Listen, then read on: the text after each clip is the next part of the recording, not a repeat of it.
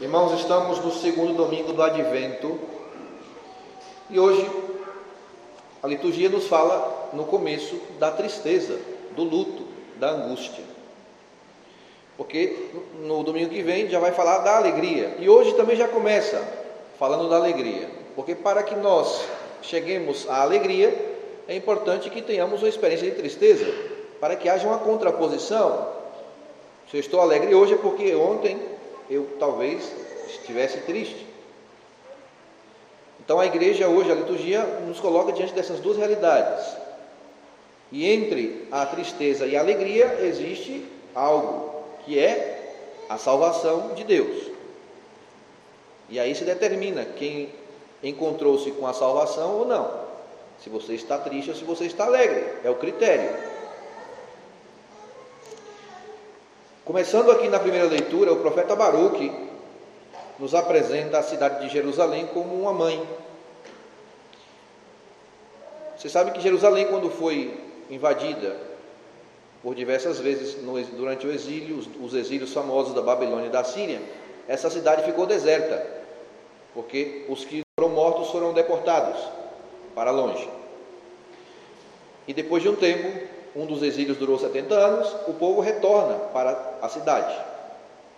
E aqui Baruque está fazendo essa profecia, dizendo: Despe, ó Jerusalém, tira a veste de luto e de aflição e reveste no lugar os adornos da glória vinda de Deus. Por quê? Porque os teus filhos estão voltando. Tu que estavas no luto e na aflição, porque os teus filhos foram embora, deportados, é o que diz aqui a palavra de hoje. Pois agora tu vais tirar essa veste e vais colocar uma veste nova, um adorno de alegria, porque os teus filhos estão voltando para casa. Imagine a imagem da mãe que perde os filhos e se entristece, se enlutece. E essa mesma mãe que depois recebe esses filhos que voltam, ela se alegra novamente. É o que diz aqui, irmãos: saíram de ti, Jerusalém, os teus filhos, caminhando a pé, levados pelos inimigos, Sargão e Nabucodonosor. Deus os devolve a ti, Jerusalém, conduzidos com honras, como príncipes reais. Bonito isto, irmãos. Vocês sabem que Jerusalém para nós hoje é a igreja. Se vocês querem fazer a comparação. E muitos de nós, um dia, talvez tenhamos nos afastados, nos afastado da igreja, da mãe, e a mãe fica triste. Quando um de vocês sai daqui e abandona a igreja, a mãe, ela se entristece, se enlutece por cada um de nós. E ao mesmo tempo se alegra quando nós retornamos. Portanto, temos que entender que a alegria deve se manifestar também no teu coração que encontra-se com a mãe. Da mesma forma que a mãe acolhe os filhos e se alegra, também o filho deve se alegrar quando volta, quando é acolhido, quando recebe a mãe e a mãe lhe dá colo, lhe dá, dá afago, carinho. A pergunta que eu te faço aqui é se tu estás alegre. Porque pode ser que você, estando na igreja, não tenhas voltado ainda do exílio. Estejas lá. Porque lá era choro. Salmo responsorial de hoje. Olha o que diz: quando o Senhor reconduziu nossos escravos do exílio, parecíamos sonhar. Nós nem estávamos acreditando que estávamos voltando. Encheu-se de sorriso a nossa boca, os nossos lábios de canções. E aqui diz, que eu quero que vocês entendam: chorando de tristeza, sairão espalhando suas sementes, a tristeza do exílio. Cantando de alegria, voltarão carregando seus feixes, a volta para Jerusalém. Ou seja, foram no choro e voltaram na alegria. Foram derramando lágrimas e voltaram cantando. E eu espero que vocês aqui, que essa palavra se cumpra na vossa vida. Porque pode ser que você tenha voltado, que você esteja aqui hoje, mas não está cantando. Então significa que mesmo que você esteja presencialmente na igreja fisicamente, você ainda permanece espiritualmente no exílio porque as tuas atitudes de tristeza manifestam isto, e tu não recebeste a, e não foste é, acolhido pela mãe, ainda que ela queira te acolher, mas o teu coração está longe. Portanto, um critério para saber se tu saíste do exílio e entraste na mãe de novo e voltaste para o seio da mãe, é se tu estás alegre ou tu estás triste. Como tu estás aqui hoje, nesta assembleia? É muito importante. Se tem alguém triste aqui, já começa a duvidar de que tu, tu ainda estejas lá no exílio, de que tu não vieste para casa. Lembram do filho pródigo, a parábola? Que um dos filhos fica sempre na casa, mas não está feliz, está triste, porque está no exílio, é um escravo. Pois pode ser que tu, estando na casa, esteja escravo, triste, não está satisfeito, a tua vida não, não, não, não, não te agrada. Tem alguém aqui assim, dessa maneira? Que não manifesta alegria? O Evangelho nos diz de um homem, João Batista, que prega no deserto. Uma voz daquele, a voz daquele que grita no deserto. Será que eu estou gritando no deserto aqui? O deserto do teu coração, provavelmente, mas aqui também tem um sentido de que, será que tem alguém que me escuta? Será que eu estou pregando para o vento? Porque é importante que, irmãos, não só pela pregação, mas sobretudo pela palavra, é, tu tenhas uma modificação existencial, que tu saias da tristeza e tu experimentes a alegria com a força da palavra de Deus e com a Eucaristia. Porque se isso não se dá na tua vida, tem algo errado.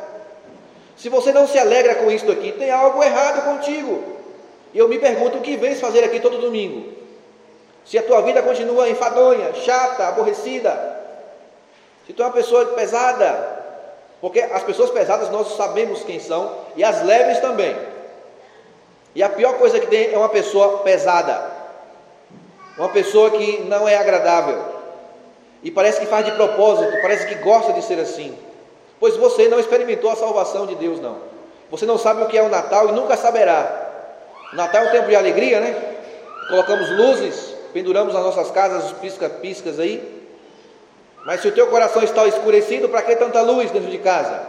Vamos colocar o presépio, colocar não sei o que, iluminar não sei o que, não sei o que, tá, tá. E o teu coração está iluminado ou está escurecido aí, obscuro, nas trevas? Então não adianta nada, não tem alegria o teu Natal, não tem felicidade nenhuma, é tudo aborrecimento, é tudo chatice. E você não só se é, aborrece e gosta de ser assim, parece que se compraz nisso, que tem pessoas que são assim, como querem que esta tristeza também atinja o outro. Porque tu não és capaz de ser feliz, não é capaz de dar-te a felicidade e ainda mais atrapalha o outro, que é o pior. Olha que tristeza. Então eu, eu, eu espero que as pessoas que estejam na vossa, à vossa volta sejam é, queiram estar convosco. Ou não? O teu marido quer estar contigo, do teu lado, é agradável isso, os teus filhos se agradam do teu lado, a tua mulher te agrada? Ou é tudo chato? Tu quer fugir? Portanto, meus irmãos, é importante que nós aprendemos os caminhos para que chegamos a, cheguemos a Cristo e conheça, conheçamos a salvação e, consequentemente, a alegria. Por isso, o, o profeta diz, João Batista, que é importante que aplanemos os caminhos do Senhor mas o problema é que a tua vida é muito sinuosa, é muito, tudo muito complicado. Entre você e o Senhor existem muitos obstáculos. E por isso você não é feliz. E o profeta diz: aplanai os caminhos, limpai, endireitai, para que fique plano, para que tu enxergues a salvação, para que tu vejas a Cristo, e este ver a Cristo te dê alegria. Me entendem? quero espirrar. Eu faço 17 anos de padre, fiz ontem, 17 anos de padre. Nesse tempo todo, não só aqui em Santa Maria, em todos os lugares que eu passei, fora do Brasil, dentro do Brasil, em todo canto. É, eu, em todo lugar assim, as pessoas normalmente são pessoas tristes, no sentido de que é, nos, me traz muitos problemas, hein? Eu quando sento naquele escritório lá, já termino, eu, eu conto nos dedos quem foi lá me agradecer por alguma coisa. Difícil, muito difícil. Que alguém chega aí e diga, nossa, para, estou feliz, contente. Outro dia, uma moça me mandou no Instagram uma mensagem dizendo que estava muito feliz porque estava grávida, estava agradecida a Deus. Opa, aleluia, Senhor, glória a Deus. Alguém. E outros também, de vez em quando vem me falar que aconteceu alguma coisa e estão manifestando que o agradecimento por aquele acontecimento. Mas normalmente é só confusão, é só gente triste, gente aborrecida. Eu não estou reclamando, não, porque essa é a minha missão e estou para isso, mas eu estou querendo que vocês entendam que muitos de nós, ainda que sejamos na igreja, não manifestamos alegria nenhuma no coração. Tudo é difícil e complicado. E eu te pergunto: tu conheces a Cristo ou não?